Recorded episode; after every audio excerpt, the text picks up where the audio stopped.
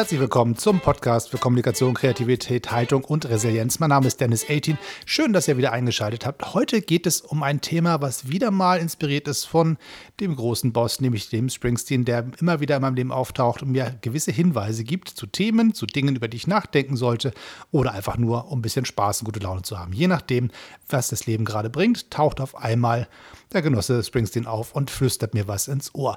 Und ein Gedanke, der aufgekommen ist, ist der, ist verbunden mit der aktuellen Platte, die er rausgebracht hat. Das Ding heißt Only the Strong Survive. Das ist ein Coveralbum mit einem ganzen Haufen alter ähm, Souls-Stücke, teilweise bekannte Sachen, teilweise nicht so bekannte Sachen. Auf alle Fälle ist es so, dass man natürlich von Springsteen erstmal erwartet, der große Songwriter schnappt sich die Feder, schreibt was Kluges auf, äh, guckt uns in die Seele und vertont das Ganze. Und dann haben wir etwas, was uns ähm, ja, die, die Welt ein bisschen erklärt, ein bisschen Mut macht, äh, ein bisschen gemeinsam in, im Schmerz badet. Also irgendwie ist der Markenkern von Springsteen ja, das ist einer, der uns erkennt und uns in der Not irgendwie hilft, sei es mit Verständnis, sei es mit gemeinsamem Leid oder einfach nur mit Mut machen. Und das ist so ein bisschen das, was man von Springsteen so erwartet. Und nun kommt da diese Coversplatte raus, voller guter Laune. Er hat wenig der Sachen selber gespielt. Die sind alle eingespielt von seinen Produzenten im Großen und Ganzen. Der Ron Agnello, der hat eigentlich im Prinzip alle Instrumente gespielt. Dann kamen so ein paar Streicher dazu und so ein paar Bläser und ganz viele ähm, Background-SängerInnen dazu. Und er selber hat hin und wieder mal irgendwas gemacht, aber in Wahrheit hat er gesagt, ich konzentriere mich hier auf Singen. Ähm, und hat auch nichts geschrieben. Das heißt, es ist alles fremdes Material.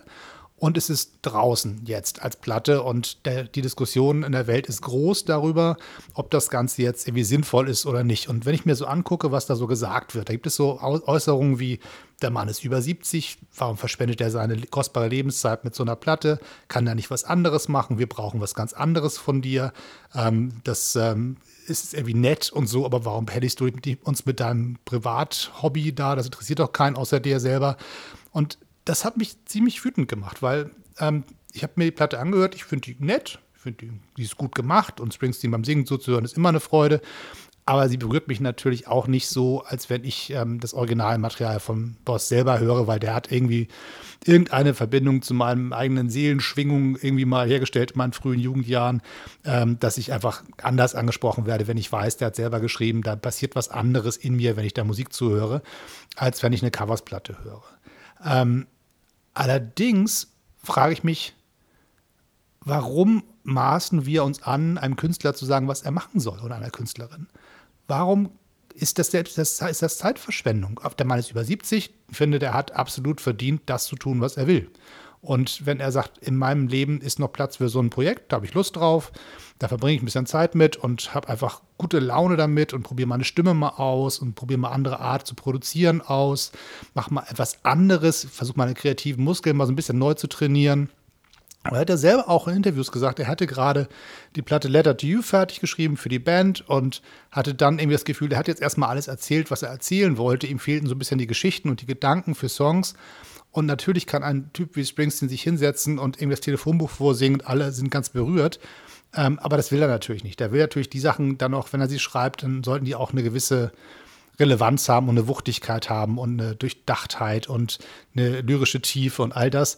Und das, das, das ging halt gerade nicht. Und da hat er gesagt, aber ich habe Bock, Musik zu machen. Ich mache jetzt mal einfach mal Lieblingssongs auf Platte. Hat er ein paar Sachen aufgenommen, hat gesagt, no, ist irgendwie nett, pack das mal zur Seite. Hat am Ende 80 Songs aufgenommen, so hat er es erzählt. Und hat dann daraus dieses Destillat gezogen und gesagt, aha, innerhalb dieser Songs, die ich da aufgenommen habe, ist das scheinbar das Muster, was mich am meisten interessiert, nämlich diese Soul-Stücke. Und ich ziehe die mal raus, pack die auf eine Platte und zeige den Menschen mal die Musik, mit der ich groß geworden bin. So, und natürlich kostet die Geld. Natürlich gebe ich Geld aus und kriege dafür ein Produkt und habe dann auch das Gefühl, sagen zu dürfen, gefällt es mir oder gefällt es mir nicht. Und das Gefühl ist ja berechtigt.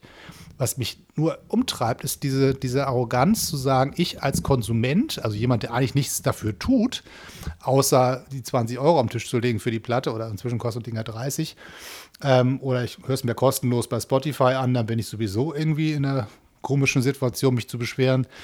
Ähm, zu sagen, das ist aber nicht relevant, das ist nicht das, was ich haben will. Ja, der schreibt die Platte ja auch nicht für dich, der schreibt sie ja für sich. Und es kann sein, dass du das toll findest und es kann sein, dass du es nicht toll findest. So ist das mit der Kunst nun mal. KünstlerInnen sind diejenigen, die Kunst machen wegen der Kunst.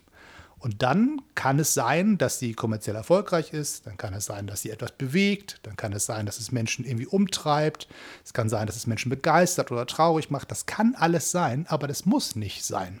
Es kann sein, dass die Kunst einfach nur für sich selber da ist oder dass der Künstler, die Künstlerin in sich spürte, ich, es muss mal raus. Oder es wäre doch mal nett, es zu tun. Ich habe einfach Bock, es zu machen. Endloser Spieltrieb, der in mir steckt, muss mal in eine gewisse Bahnen geleitet werden. Da muss mal einfach ein Produkt passieren, auf das ich jetzt Lust habe.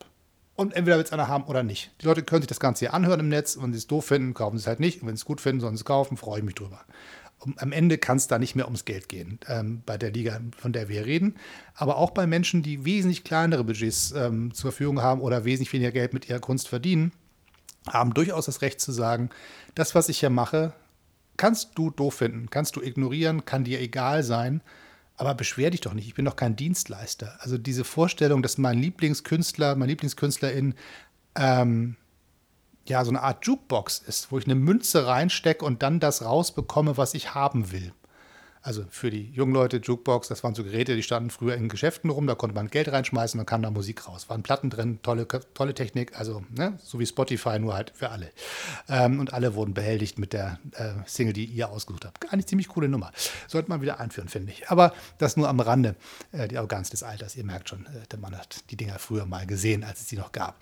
So, also zurück zum Thema. Ähm, die Vorstellung, ein Künstler, eine Künstlerin darf nicht ohne den Konsument, den Konsumenten irgendwie agieren. Also zu sagen, ich muss doch was für mein Publikum tun. Mein Publikum erwartet etwas von mir. Ist meistens der Schritt hin zur, zur Belanglosigkeit.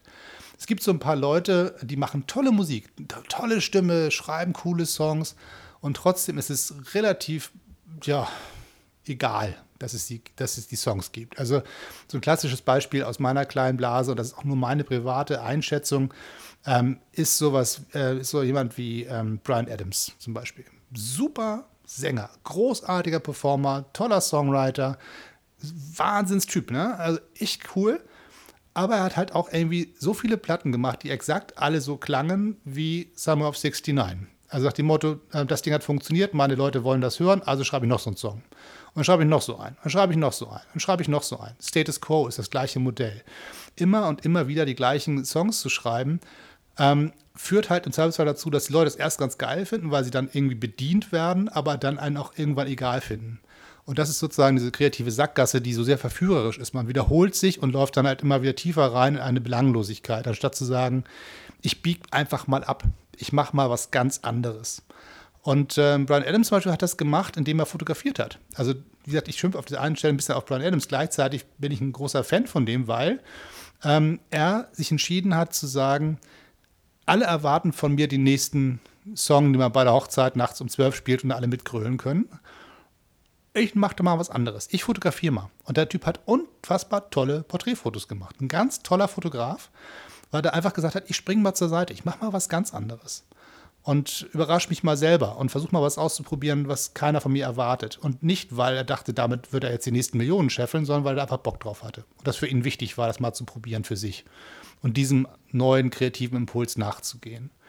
Der hat auch bei anderen Stellen mich manchmal überrascht. Da gab es mal so eine Platte zwischen, ich weiß gar nicht mehr, wie die hieß. Die, die war musikalisch ein bisschen komisch und dann sah ich ein Video und dann sage ich, guck mal, der Mann spielt ja Bass. Da hat er sich entschieden, gar nicht die Gitarre raushängen zu lassen und das zu machen, was er immer macht, sondern einfach mal Bass zu spielen. Äh, mir hat die Platte nicht gefallen, ja, muss, muss sie ja auch nicht, aber der hat das versucht, sich mal rauszumanövrieren aus dem, wo man ihn so erwartet und hat das Instrument getauscht zum Beispiel und hat dann die Songs ein bisschen anders klingen lassen. Und das sind so Momente, wo ich denke, ja, guck mal, da ist passiert was Tolles. Und äh, zurückzukommen zum Springsteen, das ist so einer von denen, der immer wieder uns überrascht hat. Also es gibt den großen Erfolg von The River, Doppelalbum, Monster Tour, alle sind ganz begeistert. Endlich ist der absoluter Mainstream-Künstler. Und dann macht er eine Platte, Nebraska, die auf seinem, Akust auf seinem Vierspurgerät aufgenommen hat. Damals wurden da so Kassetten eingelegt, so Audiokassetten. Da wurde dieses Magnetband von dem Gerät in vier Teile unterteilt. Auf jeder Seite zwei Spuren, also zwei Stereospuren von beiden Seiten benutzt jeweils. Und da wurde quasi, konnte man darauf aufnehmen, mehrere Instrumente nacheinander und konnte, konnte so seine, seine eigenen Demos herstellen. Und er hat diese Demokassette hergestellt mit Songs, die eigentlich in Wahrheit Kurzgeschichten waren. Nur Akustikgitarre, Mundharmonika, mal eine zweite Stimme drauf gesungen oder mal ein Tambourin, irgendwas. Das Heilgerät ist das Heilgerät seines Gitarrenverstärkers. Also absolut improvisiert, wie man halt so Songs schreibt, wenn man im Wohnzimmer sitzt und sagt, ich probiere es mal aus, mal gucken, wie das so wird. Und dann lief er mit dieser Kassette rum und hat es mit der Band probiert. Die Band fuhr nicht so richtig auf die Songs ab. Die Songs wurden nicht so, wie er sich das vorstellte. Und hat dann gesagt, wisst ihr was, die nächste Platte ist dieses Tape. Und dann war die technische Herausforderung, wie mache ich aus so einem etwas matschig klingendem äh, Audioband ähm, eine, eine hörbare Platte. Das ist nicht so ganz einfach technisch ähm, und damals sozusagen in, äh, in, den 80ern noch schwieriger, als es heute wäre. Aber es, es klappte irgendwie und dann kam diese stille, leise, dunkle, schwermütige Platte raus mit den wirklich mit äh, ähm, heftigsten Geschichten, die alle so ein bisschen so nach, nach Schwarz-Weiß-Film aussahen, äh, sich anhörten. Und als nächstes kam Born in the USA, was quasi dann der absolute Inbegriff des amerikanischen 80er Jahre Mainstream-Rock war. Synthesizer, Gitarre, Schlagzeug, ähm, der, die aufgepumpten Muskeln, das, das volle Klischee des Rockstars. Und danach die Platte Tunnel of Love, der Mann steht im Anzug ähm, vor seinem, seinem Auto äh, und, und singt Lieder über, über gescheiterte Ehen, also seine, seine, seine Trennungsplatte, seine, seine Scheidungsplatte. Und immer und immer und immer wieder gibt es so Überraschungen, wo man sagt, wo kommt das denn jetzt her? Der hätte ja auch einfach sagen können, ich mache das nächste Born the USA Album und reite die Welt noch ein bisschen weiter. Da werde ich halt noch millionäriger. Ne, so. Aber nein, abzubiegen und sagen, die Leute werden schon nicht alle mitkommen, aber ein paar werden mitkommen.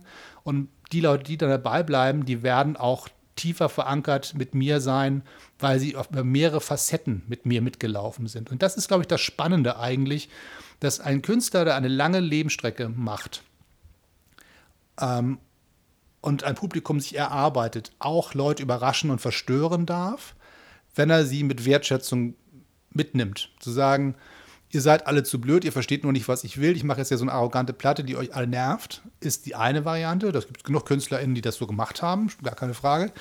Und es gibt welche, die sagen, naja, das ist jetzt eine andere Facette von mir. Komm mal mit, hör dir das mal an, ist auch wichtig. Und dann mit einer gewissen Offenheit und einer Transparenz und einer, einer Wertschätzung dem Publikum gegenüber auch mal Sachen zuzumuten, was Neues zu probieren. Und das ist, glaube ich, so der Schlüssel, zu sagen, ich entscheide selber, wo die Reise hingeht. Meine Kreativität ist der Kompass. Meine Fähigkeiten sind das, wie ich das Ganze umsetzen kann. Das Publikum ist herzlich eingeladen, mitzukommen. Und wenn dieses Mal nicht alle mitwollen, dann ist das nicht schlimm. Keinem wird was Böses hinterhergerufen. Warum bist du nicht dabei? Du warst doch letztes Mal noch da, sondern ich freue mich über alle, die da sind. Und beim nächsten Mal werden alle wieder neu eingeladen. Und dann kommen vielleicht andere mit und vielleicht gibt es eine Schnittmenge. Und so kann man so Stück für Stück sich ein Publikum erarbeiten, was eine tiefe Verbindung hat und über all die verschiedenen Facetten neugierig mitwächst. Und es gibt natürlich Leute, die gehen zu so einem Konzert hin ähm, und schreien zehnmal, bitte spiel Born in the USA, weil was anderes kennen sie nicht. Und sind da ganz verwundert, was da noch alles so passiert. Aber die meisten, die so mitwachsen, die haben das Gefühl von das Lebenswerk über, zu überblicken oder einen großen Teil zumindest zu erspüren und zu sagen, auch wenn ich nicht alles genau kenne, nicht alles genau verstehe, auch nicht jeden Aspekt mitgemacht habe, ich habe einen großen Respekt für der Gesamtleistung dieser, dieser, dieser Kulturschaffenden und möchte einfach daran teilhaben, egal was jetzt so kommt. Ich lasse mich mal drauf ein. Und das ist das Spannende, wo es eigentlich am Ende hingeht. Und deswegen ähm, wie gesagt, gestartet bin ich ja von dem Gedanken dieser Arroganz des Konsumenten oder der Konsumentin, die sagt, gib mir gefälligst das, was ich brauche, sonst bin ich beleidigt, weil ich gebe dir ja mein Geld. Ja, aber so funktioniert Kunst ja nicht. Es gibt ja, ist ja nicht so, dass man sagt, ich bin ein großer, ähm, äh, großer Geldgeber aus alten Zeiten und sage, mein Schloss braucht ein neues Ölgemälde von dem König, nun mal mal und wenn es mir nicht gefällt, haue ich dir den Kopf ab und kriege krieg jemand anders den Auftrag. Sondern es wird ja Kunst hergestellt und in die Welt geschossen und dann gibt es Menschen, die fangen sie auf und andere lassen sie vorbeifliegen. Und das ist so, so ein bisschen so das, wofür ich eigentlich werben möchte. Lasst den Leuten, die ihre Sachen machen, ihre Sachen machen, ohne dass ihr sie aus der Brille heraus bewertet, beleidigt zu sein, weil es nicht so ist, wie ihr es haben wollt. Und das ist so ein bisschen schwierig manchmal mit sich selber auszumachen. Ich kenne das ja auch. Ich höre mir eine Platte an und denke so, Alter, was soll denn der Quatsch? Ne? Muss das jetzt echt sein? Ähm, gab's nicht, gab's, hattest du keine bessere Idee? so, es kann schon mal passieren. Aber im Zweifelsfall zuckt man mit den Schultern und freut sich aufs nächste und ist dann wieder neugierig und schaut mal nach, ob das denn passt.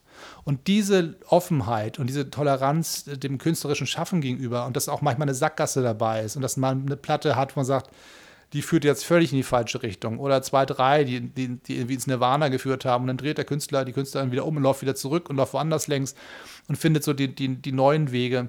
Dass man das zulässt, auch als Mensch, der erstmal das Ganze nur als Fan konsumiert. Und das finde ich eigentlich ähm, so ein bisschen so der, der Gedanke, der mir wichtig war, als ich diese ganzen Online-Äußerungen zu der neuen Platte von Springsteen gesehen habe. Ich dachte, ja, nee, Leute, so ist es nicht. Darum geht es nicht. Und das ist auch keine Zeitverschwendung. Ich meine, der Mann hat so viele Platten hergestellt. Es gibt ähm, einen Podcast, der nennt sich Springsteen Sings the Alphabet. Äh, da, da sitzt, gibt es inzwischen die vierte Staffel wo alle Springsteen-Songs in alphabetischer Reihenfolge ähm, besprochen werden. Und allein die Produktion dieses Podcasts dauerte vier Jahre, glaube ich. Da sind sie inzwischen beim vierten Jahr angekommen.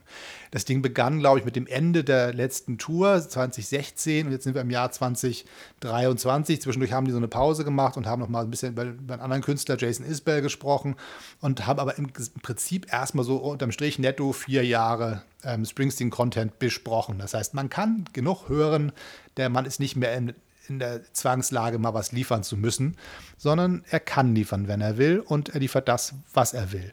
Und das ist, glaube ich, auch das, was man sich auch für sich selber rausziehen kann. Wenn ich jetzt heute äh, oder früher als, als Jugendlicher Musik aufgenommen habe in meiner Band äh, oder auch alleine, dann war das so, ich will jetzt Musik machen. Und irgendwann habe ich gesagt, ich will Bücher schreiben. Dann schreibe ich halt Bücher. Dann wollte ich fotografieren, habe ich fotografiert. Und so Stück für Stück kann man einfach für sich sagen, ich schlage Haken.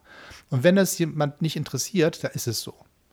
Ein kleines Beispiel, ein Mensch, den ich kennengelernt habe in meiner ähm, Zeit als, als online sichtbarer Fotograf mit D18 Foto, war Nate Matters. Nate Matters ist ein Podcaster oder war damals ein Podcaster eines Trios, PD Exposures hießen, hießen die.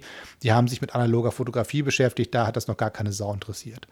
Ähm, und die haben einen total launigen, witzigen, schlecht gelaunten, gut gelaunten, albernen, mürrischen, also un unglaublich tollen Podcast gemacht. Die drei waren völlig anarchisch unterwegs und haben sich über Kameras ausgetauscht.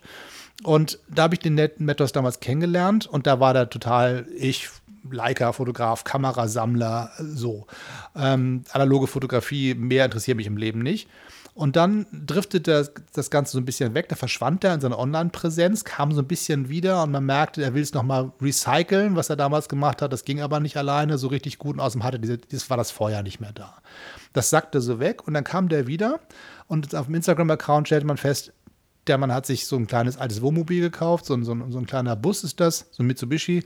Und damit fährt er durch die Weltgeschichte und kümmert sich jetzt um das Thema Vanlife und Camping und Outdoor-Leben und so.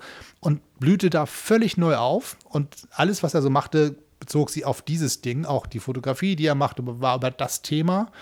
Und dann verschwand das so ein bisschen wieder und auf einmal sehe ich auf seinem Instagram-Account, dass er sich jetzt mit, ähm, mit äh, Poesie beschäftigt und kleinen Selbstpublikationen aus dem 18. Jahrhundert denkst du, okay, da hat mal einer richtig Haken geschlagen. Und trotzdem, auch wenn mich das aktuelle Thema nicht so interessiert, ist es unheimlich spannend zu sehen, wie sich so Künstler in, auf verschiedenen Skalen, also Springsteen, klar, riesengroß, größer kann man es kaum machen, und so ein kleiner ähm, Podcaster und YouTuber und, und äh, Fotograf, das ist, da, da ist die Skala egal. Da geht es um das gleiche Muster. Probiert was Neues aus, hat Lust drauf, macht es einfach und weiß, es wird Leute geben, die sagen, ja, was soll das denn jetzt?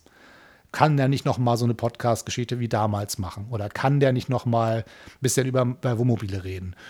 Kann er, klar, aber warum sollte er, wenn er gerade das in sich nicht spürt, sondern einfach der innere Impuls sagt, mach jetzt mal das. Das ist jetzt für dich besser und wichtiger.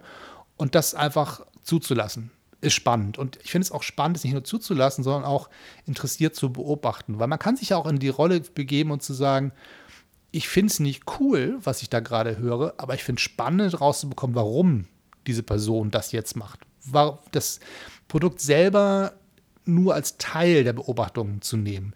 Wie hat sich die Person verändert? Was bewegt die? Was hat die angeregt, Folgendes zu tun? Und das quasi als Gesamtkunst wahrzunehmen und nicht nur das einzelne Produkt. Natürlich kann ich mir eine Platte angucken. Ich kann aber auch überlegen, was heißt diese Platte eigentlich? Wie wirkt die auf andere? Warum hat er sie gemacht?